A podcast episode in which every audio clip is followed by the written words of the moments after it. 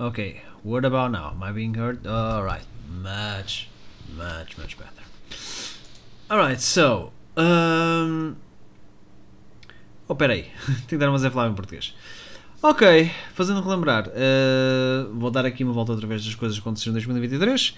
Pelos vistos, a 3 de janeiro, a partir desta data, muitos países impõem restrições de viagem à China devido ao relaxamento das políticas de Covid-0 da RPC. Uh, a 8 de janeiro, a pandemia de Covid-19, a China reabre as suas fronteiras para visitantes internacionais, marcando o fim das restrições de viagem iniciadas em março de 2020. A eleição parlamentar beninense 2023 é realizada. Beninense. Ok. Uh, que aconteceu mais que não tivesse falado de, outra vez? A 18 de janeiro, a eleição geral da Antigua em 2023 é realizada, que é hoje e um acidente de helicóptero da Ucrânia deixa 14 mortos, incluindo o ministro do interior do país, Denis Monastrisky. Pronto. Uh, atualizei mais ou menos para ver o que é que está a acontecer hoje. Hoje vamos falar de um presidente que é o Sr. Américo Tomás, que foi o último presidente antes, eventualmente, da implementação da República. não. Faz sentido nenhum. O último presidente antes de, do 25 de, de Abril. Agora vamos dar aqui um, uma, um breve olhar da sua uh, biografia. Começamos então pelo início da sua vida. Américo de Deus eh, Rodrigues Tomás nasceu em Lisboa, filho dos pais António Rodrigues Tomás e Maria da Assunção Marques. Casou-se com Gertrudes Ribeiro da Costa em outubro de 1922. Casal teve dois filhos, Maria Natália Rodrigues Tomás, nascida em 1925, e Maria Madalena Rodrigues Tomás, nascida em 1930. Uh, Tomás ingressou na escola secundária na Lapa, Portugal, em 1904, concluído o ensino secundário em 1911. Frequentou a Faculdade de Ciências durante dois anos, 1912 e 1914, após os quais ingressou na Escola Naval como aspirante. Ora, então passamos para a sua carreira militar, enquanto contra-almirante. Depois de formar na Escola Naval em 1916, Tomás foi designado para o serviço de escolta costeira portuguesa do Vasco da Gama e mais tarde designado para o Pedro Nunes e os contra-torpedeiros Douro e Tejo.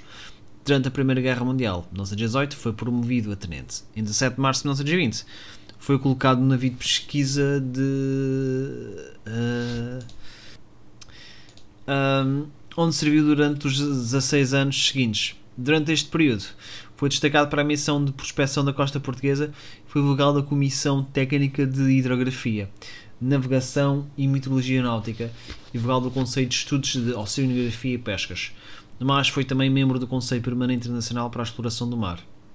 Tomás foi nomeado chefe de gabinete do Ministro da Marinha em 1936, presidente da Junta Nacional da Marinha Mercante de 1940 e 1944 e Ministro da Marinha de 1944 e 1958. Durante o seu mandato como Ministro da Marinha, foi responsável pela reconstrução total da Marinha Comercial Portuguesa organizada do despacho 100. Foram encomendados 56 navios de um total de mais de 300 mil toneladas de deslocamento. O despacho incluía estatutos que também permitiam a formação do que é hoje moderna indústria naval em Portugal. As ações de Tomás enquanto Ministro da Marinha lhe renderam uma reputação positiva na comunidade marítima, ao contrário da infâmia adquirida por vários seus colegas das Forças Armadas Portuguesas, FAP, FAP, do governo português durante seus respectivos mandatos. Ora, passamos então para finalmente a presidência. Em 1958, Tomás foi escolhido pelo então Primeiro-Ministro António Salazar como candidato do Partido Governista União Nacional à presidência da República, sucedendo a Francisco Craveiro Lopes. Ele concorreu contra Huberto Delgado, apoiado pela oposição. Inicialmente parecia que a eleição terminaria assim que Tomás fosse nomeado. O sistema eleitoral foi tão fortemente manipulado a favor da União Nacional que ele não poderia ser derrotado. No entanto, em uma disputa extraordinariamente animada, Tomás acabou recebendo 76,6%. 66,4% dos votos contra 23,5% de Delgado. A maioria dos observadores neutros acreditava, entretanto, que Delgado teria vencido se a eleição tivesse sido honesta. Salazar ficou suficientemente alarmado para aprovar uma emenda constitucional transferida a eleição do presidente para a legislatura, que era firmemente controlada pelo regime. Tomás foi reeleito pelo legislativo em 1975 como último candidato. Embora investido de poderes abrangentes, quase editoriais, do papel, na prática Tomás foi pouco mais do que uma figura de proa em sua primeira década do poder. Durante a maior parte da existência do Estado Novo, Salazar, como Primeiro-Ministro, deteve o poder real. Na verdade, Salazar o escolheu porque Craveiro Lopes havia mostrado uma veia independente que Salazar não gostou. A virtual impotência do Tomás do Gabinete de Salazar fez dele pouco mais do que uma figura decorativa em inaugurações e festividades. Isso, junto com uma inaptidão natural para fazer discursos, também o tornava alvo de piadas frequentes. Tomás usou sua prerrogativa presidencial apenas uma vez durante a sua primeira década do cargo. Em setembro de 1968, Salazar ficou incapacitado por um grave derrame. Acreditando que Salazar não teria muito tempo de vida, Tomás demitiu Salazar e nomeou Marcelo Caetano para sucedê-lo. Por todos os efeitos, o poder do presidente demitir o primeiro-ministro foi o único obstáculo ao poder de Salazar.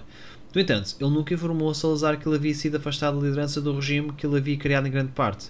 Legadamente, quando Salazar morreu dois anos depois, ele ainda, ele ainda acreditava que era primeiro-ministro.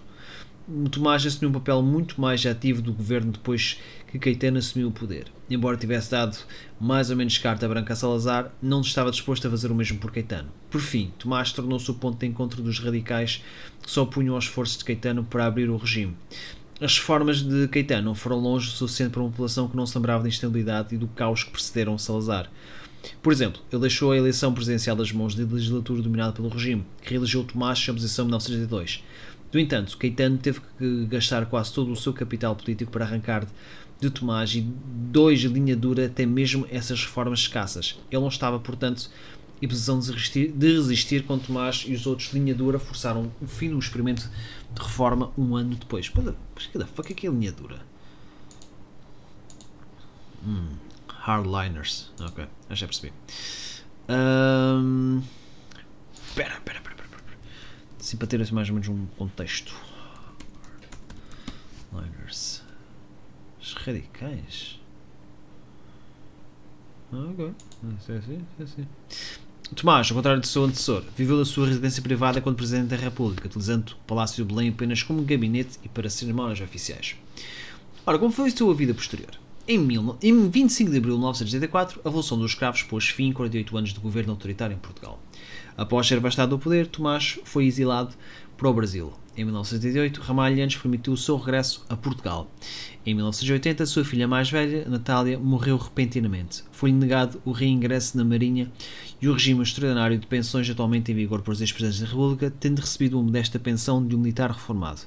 Após o regresso do exílio, o Mérico Tomás viveu praticamente isolado, tendo passado por graves dificuldades financeiras, sendo obrigado a vender diversos presentes e valores de quando era presidente. Ele publicou suas memórias em 1986. Américo Tomás faleceu a sua casa em Cascais, de infecção generalizada aos 92 anos, do dia 18 de setembro de 1987. O seu funeral foi simples e modesto, sem qualquer representação a honras militares ou de Estado, sendo sepultado no cemitério da Ajuda.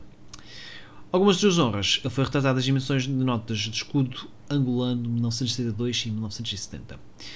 Entre os seus vários trabalhos publicados, está Sem Espírito Marítimo não é possível progresso da Marinha Mercante, Renovação e Expansão da Frota Mercante Nacional, uh, Citações, 75, Últimas Décadas de Portugal, 81.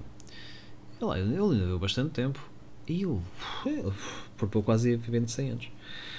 Um, epá, tenho que admitir que havia mais do Américo Tomás do que eu estava à espera. Um, pronto, depois o, presidente de Portugal anterior é o Francisco Craveiro Lopes e é de facto é, é de facto bastante interessante como esta pessoa eles realmente porque viram ele como um vestígio do, do, do poder de Salazar que ele podia ter feito dar as coisas mas não o fez é, é interessante mesmo o que lhe ao fim e lhe aconteceu mas ela era uma das figuras de Estado eu tinha se calhar tanta culpa como os outros não é? pronto. Acho que pá, da minha parte penso que está tudo. Espero que tenham gostado assim deste, deste, deste pequeno episódio. O próximo será o Francisco Craveiro Lopes que eu acho que tem uma história também de, de vida assim relativamente assim, nessas pessoas é por cima ele que viveu mais de, mais de nove décadas tem uma vida de história pequena pelo contrário o que se sabe especificamente importante é pouco. E pronto. em princípio, este será o próximo presidente Francisco Ribeiro Lopes a falar. Uh, mas pronto, espero que tenham gostado. Amanhã há, há mais, porque há sempre mais. E em princípio, se tudo uh, uh, correr bem, vamos fazendo episódios e episódios, ok? Então pronto. Até já.